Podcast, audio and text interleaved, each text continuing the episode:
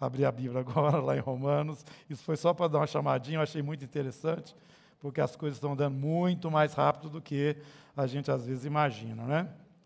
No capítulo 6, 7 agora, que nós estamos aqui no livro de Romanos, rapidamente, nós vamos estar passeando aqui, já que temos que cobrir o capítulo 6 e 7, porque o 8 domingo, vai ser domingo que vem. Voltando um pouco atrás, só para dar a sequência, nós vimos que a situação do homem ela é, é irremediável, não tem jeito para ela. E eu quero que você vá agora no livro do Apocalipse, no capítulo é, 5. A gente já estava lá, né? No capítulo 5.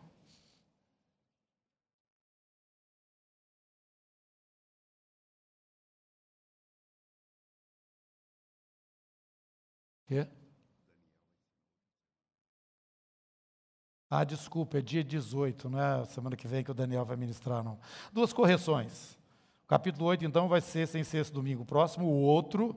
E também ah, o encontro com o pessoal que quer ir para a Turquia não é 24, não é 14, viu? É, então, aqui no, no capítulo 5, João está diante daquela visão lá no céu, né? Ele vê lá o Senhor sentado no, no trono, tem um, um livro na mão dele, é, mão direita, e, e, chega o cordeiro para pegar o livro. É...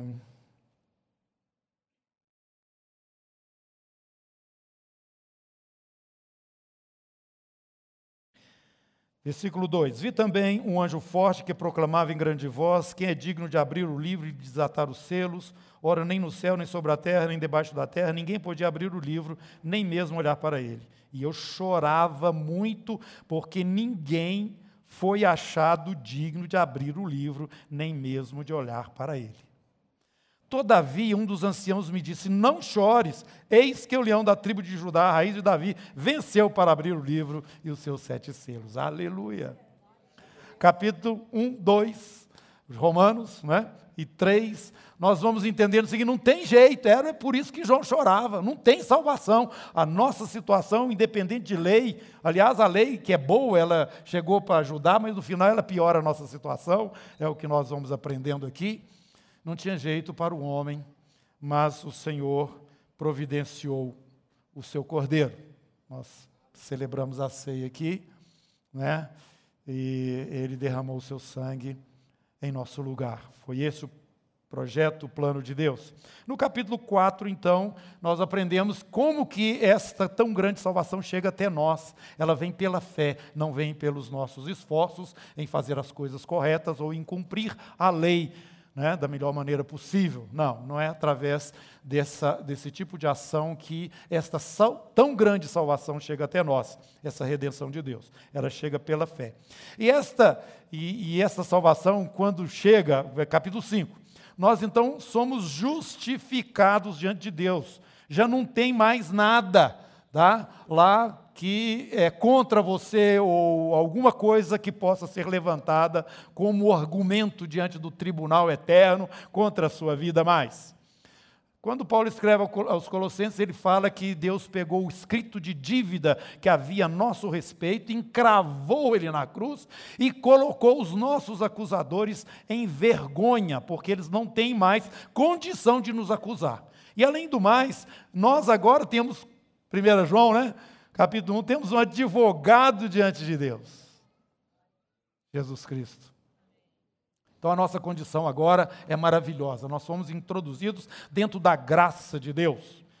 Coisa que é, não só está relacionada com o fato de não perecermos mais, mas está também conectada a essa graça uma glorificação.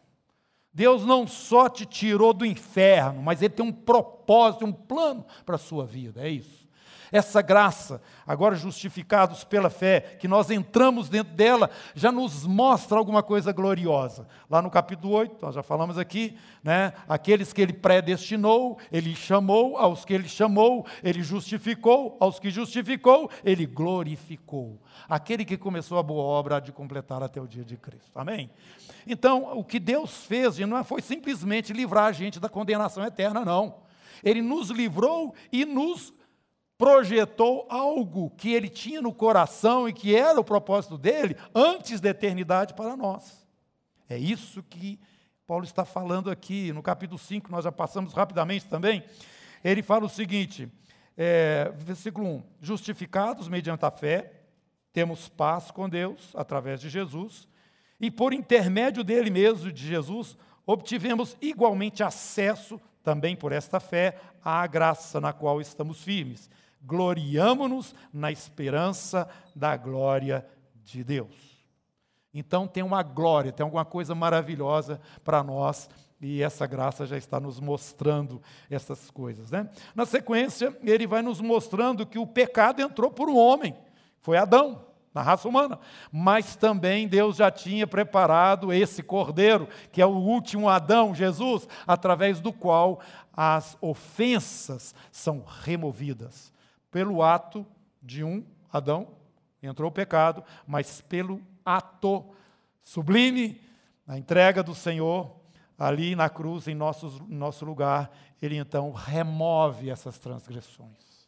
E nos traz essa tão grande salvação, e estamos hoje nos gloriando na esperança desse galardão que Deus tem como já falamos aqui, o próprio apóstolo falando aos irmãos em Corinto, nem olhos viram, nem ouvidos ouviram, nem jamais penetrou no coração do homem o que Deus tem preparado para aqueles que o amam.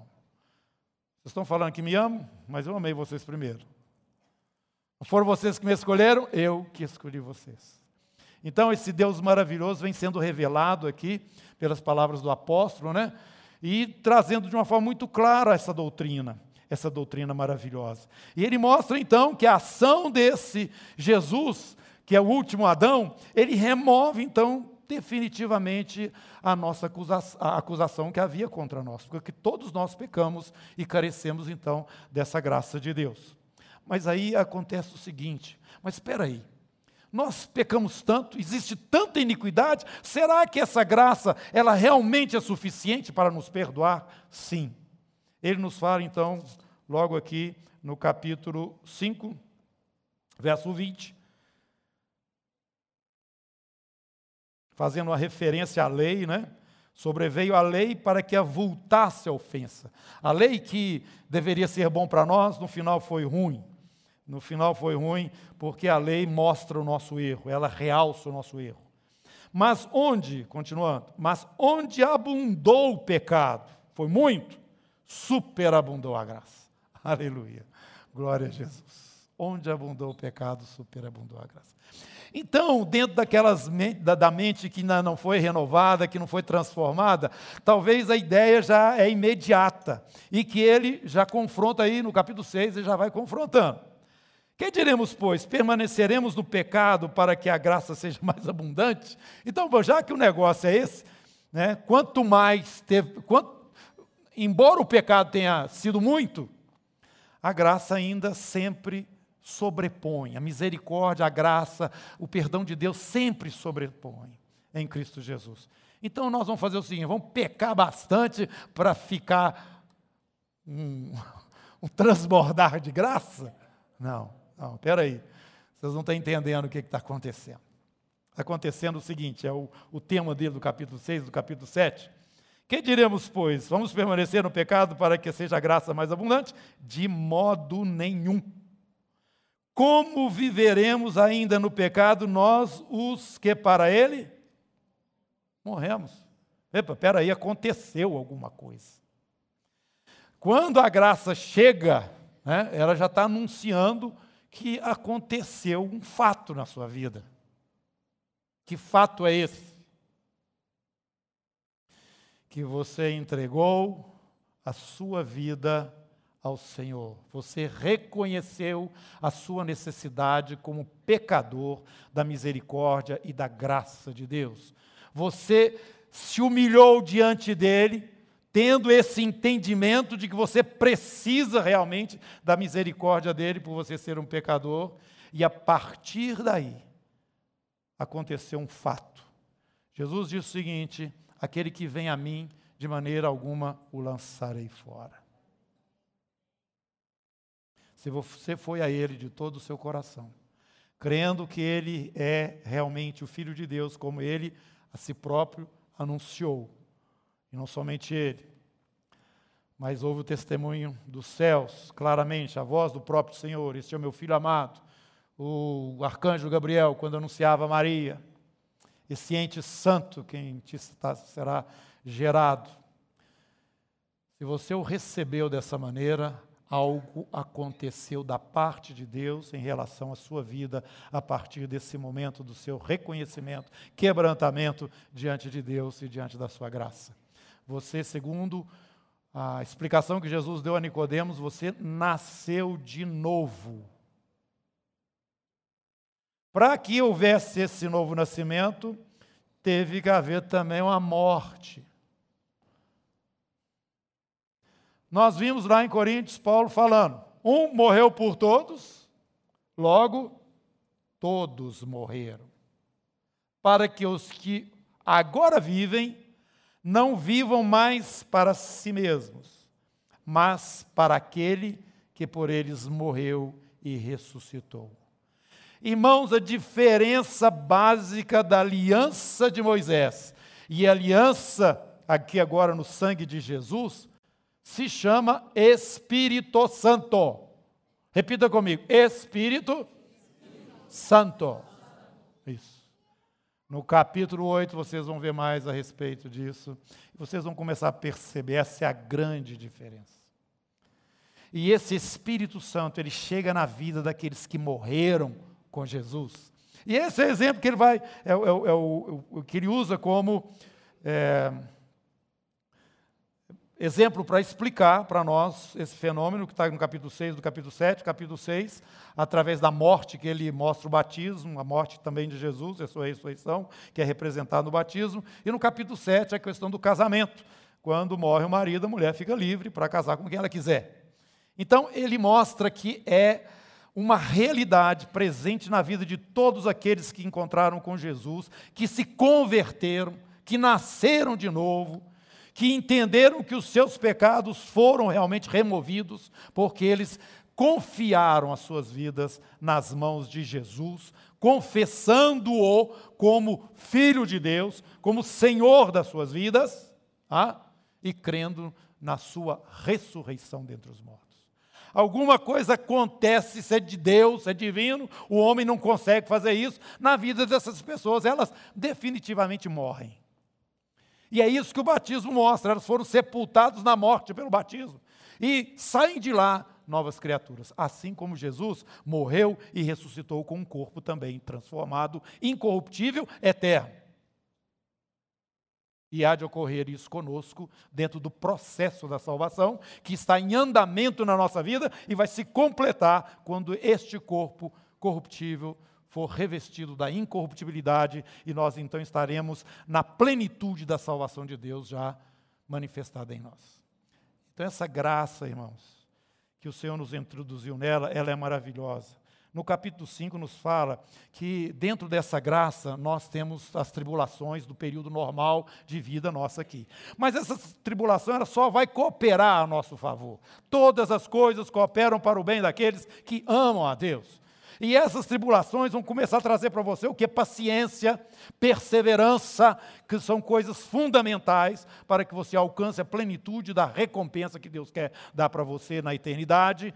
E, além disso, essa paciência, ela te traz uma experiência, como já foi falado aqui. As suas feridas vão ajudar a curar, curadas, é claro, né? vai te ajudar na hora de você é, curar os outros que estão feridos.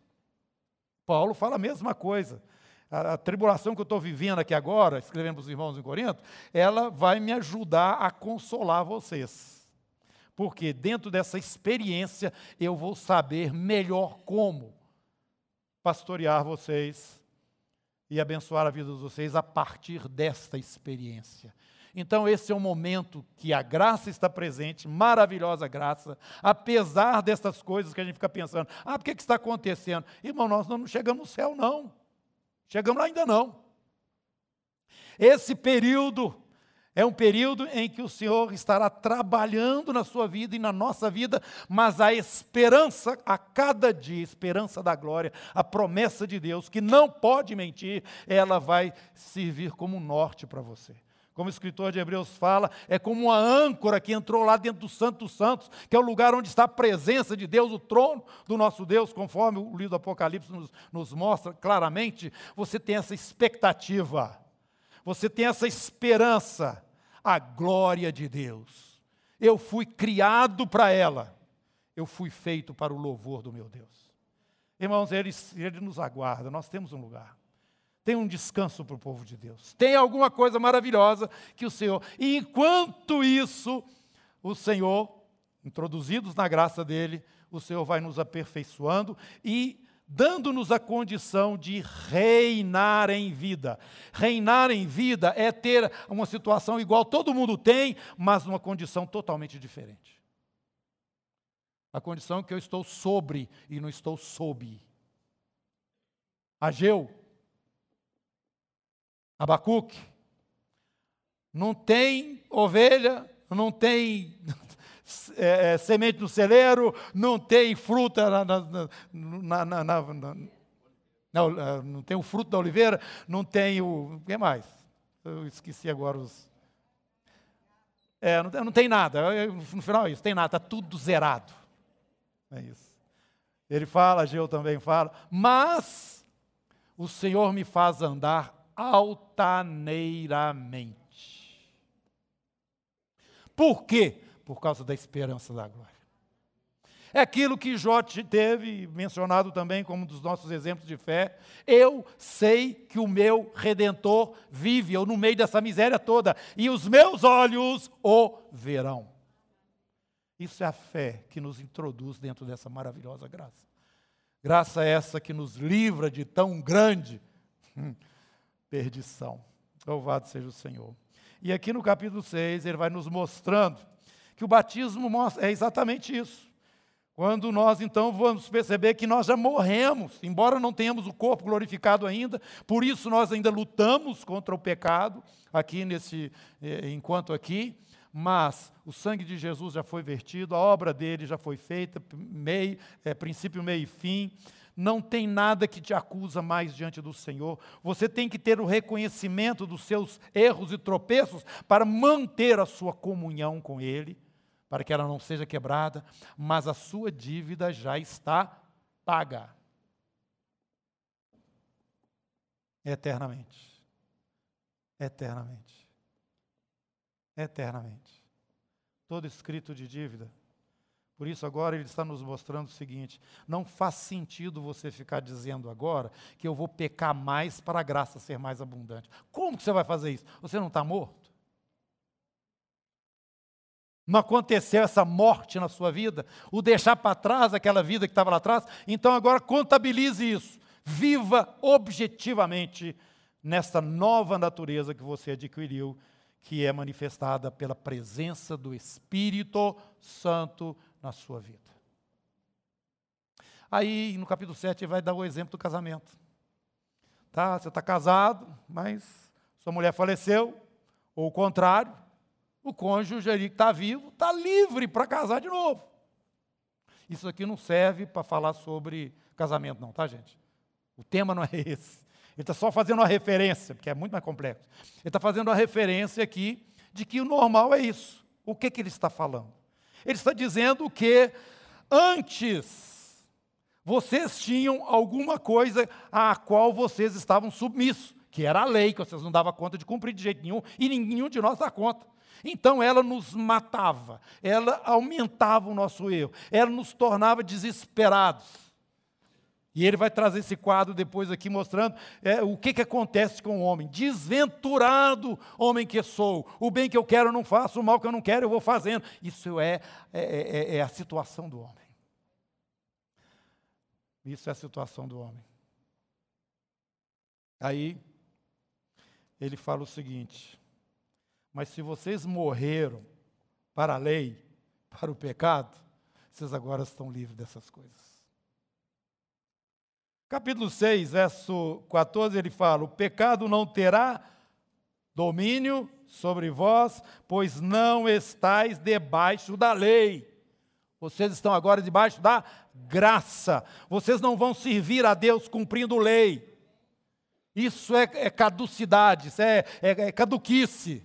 Isso já passou, ficou para trás. Vocês estão dentro agora de uma nova aliança. Vocês nasceram de novo. Vocês são família de Deus, corpo de Cristo, e vocês têm a herança eterna de Deus. Verso, capítulo 7, verso 6. Agora, porém, libertados, livres, libertados da lei, estamos. Que lei que é essa, hein? Por favor. Que lei que é essa? Isso, fala mais alto. A lei de Moisés está onde? Está lá no Velho Testamento. É isso mesmo? Está lá nos cinco primeiros livros da Bíblia? Isso, na Torá, no Pentateuco? É isso mesmo. Tem que botar, dar nome aos bois. Sabe por quê, gente? Porque por causa daquela mistura que a gente é, é, vê a igreja ainda fazendo. Você tem que entender que tudo é Bíblia, mas tem uma sequência. Tudo é palavra de Deus, mas tem uma sequência. Você vai ficar lá atrás ou vai ficar aqui? Você vai largar a graça e vai voltar para a lei? Ou você vai largar Jesus e vai começar a celebrar lá a, a lei de Moisés? Ué, o que, que é isso? E tem gente fazendo isso atualmente. Presta atenção, é o que Paulo está falando aqui para a igreja, instruindo os irmãos, inspirado pelo Espírito. Estamos libertos da lei, estamos estamos mortos para aquilo que estávamos sujeitos, de modo que servimos em novidade de espírito e não na caducidade da letra. Esse é o genuíno evangelho. E você precisa ter esse entendimento e ser fortalecido nele. Amém? As coisas antigas passaram, irmãos, eis que tudo se fez novo. Você é a nova criatura em Cristo Jesus. Pela fé você foi introduzido na graça, e essa graça é uma superabundante graça. Davi, que não tinha ainda essas revelações, ele escreve lá no salmo dele: A tua graça é melhor do que a vida. Vamos agradecer ao Senhor por tão grande salvação. Começou a cabeça, vamos orar. Senhor, muito obrigado em nome de Jesus por toda essa revelação que a tua palavra nos traz. Nos livra, ó Deus, de toda heresia, de todo desvio que Satanás está tentando, ó Deus, promover no meio do teu povo, com desinformação, com falsas verdades ou meias verdades, com sofismas. Meu Deus, em nome de Jesus, dá-nos a tua palavra pura, essa doutrina límpida no coração e na alma de cada um de nós aqui, Senhor em nome de Jesus, abra os nossos olhos para contemplarmos, ó Deus, as maravilhas dessa graça. E que venha sobre nós, ó Deus, um avivamento. Espírito Santo, enche a nossa vida.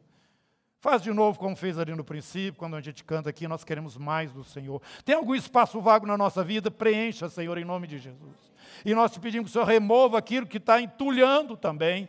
E nos dá entendimento, Senhor Deus, para que possamos colaborar contigo em vez de resistir ao teu Espírito em nome de Jesus. Que venha, ó Deus, dias de renovo, dias de transformação nesse ministério, na tua igreja, Senhor, em nome de Jesus, de uma forma geral. E visita-nos, ó Pai.